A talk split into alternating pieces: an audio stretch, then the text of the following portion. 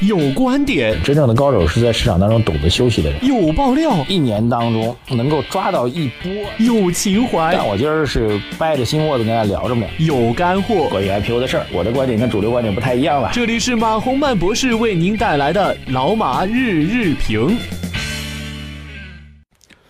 呃，各位老马日评的听众朋友们，大家早上好。二零一八年的一月十八号啊，这些日子听起来很吉利啊。二零一八一幺幺八啊，所以祝大家都发一发，好不好？这个今天的消息面内容呢，这个我们昨天的晚评啊，提到了郭树清的一个讲法，说这个有大型的金融机构啊，不法分子啊，称之为不法分子，然后通过各种手段啊。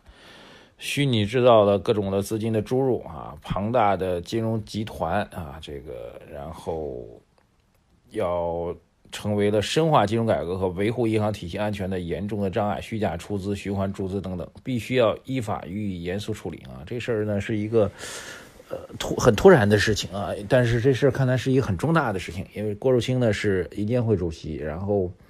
是在接受人民日报啊，是在接受我们最权威的报刊采访的时候说的这样的表述，他肯定是有所指的。所以昨儿晚评讲了这事儿之后，我让大家猜猜看，看是谁啊？当然后台很多人猜，当然有人开玩笑啊，说是这个呃这个 BAT 啊，当然我觉得这是纯粹开玩笑啊。但是也有些坊间的传闻很多，那我听下来，我们呃这个有的朋友说是 Tomorrow 系啊。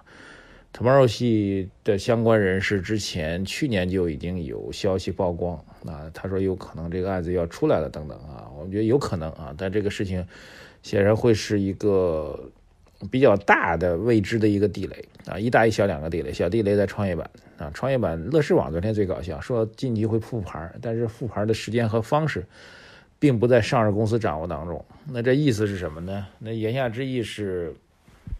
他们的复牌计划意向已经表达给监管部门了，那监管部门包括交易所、包括证监会了，那应该这个意思。那么要看监管部门是如何来看他如何复牌的。说不在上市公司当中，这事儿也挺奇怪。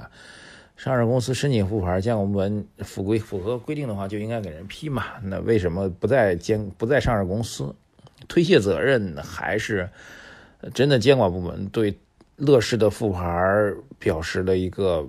过度的监管或者审慎的意向呢？啊，这句话耐人寻味啊！这一下子两一大一小两颗地雷啊！大地雷就是郭树清讲的那个不法分子到底是谁，居然能够影响、危及到了整个银行系统的稳定啊！这是一个庞大的地雷，我们不知道谁啊，要摘掉了啊！另外一个就是小小乐视网，好吧，再重提一下。好，然后今天比较意外啊，这个照理说按照规定，按照原来统局的计划。今天上午十点钟应该公布二零一七年整个宏观经济的报表了啊，但是突然意外的改到了下午三点。这是本人我做这个财经评论很多很多年，然后呃季度的宏观数据和年度宏观数据历来都是 规定好的时间的上午十月十点钟来发布的啊，而且是透过中央电视台的新闻频道、中央电视台的国际频道向全球直播的。这居然哎很意外，很多很多年没有出现过这种情况，居然放到三点，然后说上午十点钟是外管局的新闻发布会，那我就在想，年度的宏观数据发布显然比外管局的这个什么正度制度发布要重要的多啊，这个变化我觉得也耐人寻味。我们今天会一起来观察啊，啊，第一个当然外管局的这个新闻发布会真的重要程度远超年度的宏观数据吗？第二个宏观数据放到下午三点。是不是有其他原因？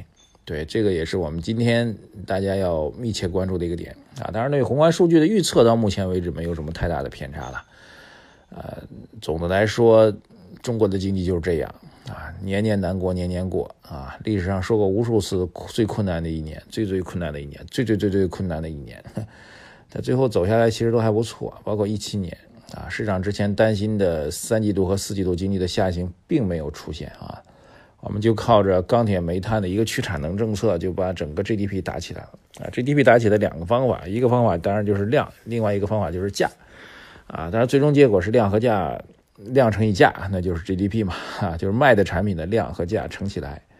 那么钢铁和煤炭为代表的中游产上游产业的这个量被压下来，价格飙升啊，量其实还是处于怎么说呢？应该是产量被压下来，但是总的成交量依然处于相当相应的一个幅度，然后价格飙升，在这种情况下，那收入肯定就增长了，GDP 就是新增的收入了，对吧？那就是。所以从这上来讲，GDP 的上升和钢铁、煤炭去年下半年非常猛的去产能政策是密切相关的。大家能明白这道理吧？我们说的去产能并不等于去销量啊，整个市场的需求依然是存在的。去产能是把上游端的很多所谓过剩的产能减掉了，但是中游和下游的需求依然存在，所以它销量并没有降。但是由于产能下降，所以销量在不变的情况下，实际上价格是在飙升啊，所以。销量乘以销价，就是销售收入，处于一个很非常高的一个状况，所以 GDP 的主要的支撑应该是来自于这里，对，啊抵至少抵消了之前对于去年三四季度经济下行的一个压力。那么到了一个新的年头，呃，首先我们看到相对偏积极的货币政策好像在出台啊，比如说马上要实行的央行的这个定向降准啊，针对。普惠金融的定向降准的政策啊，这个即将会实施。这是去年年底就定的政策啊，马上要落实，大概释放出三千亿左右的货币资金啊，这规模还好，不是特别大啊。所以年头上啊，又是一个货币资金相对偏宽松的一个时间点。每年年头都是货币资金偏宽松的时间点，再加上我说的啊比较猛的调控政策，可能处于一个。政府执政调整的一个空窗期，所以现在对于市场来说是打了一个空窗期的一个比较好的一个时间点。好，今天节目先聊到这里啊。这个今天密切关注的是三点钟宏观经济数据的发布，我们在晚评给大家来做详细的交流。谢谢大家，再见。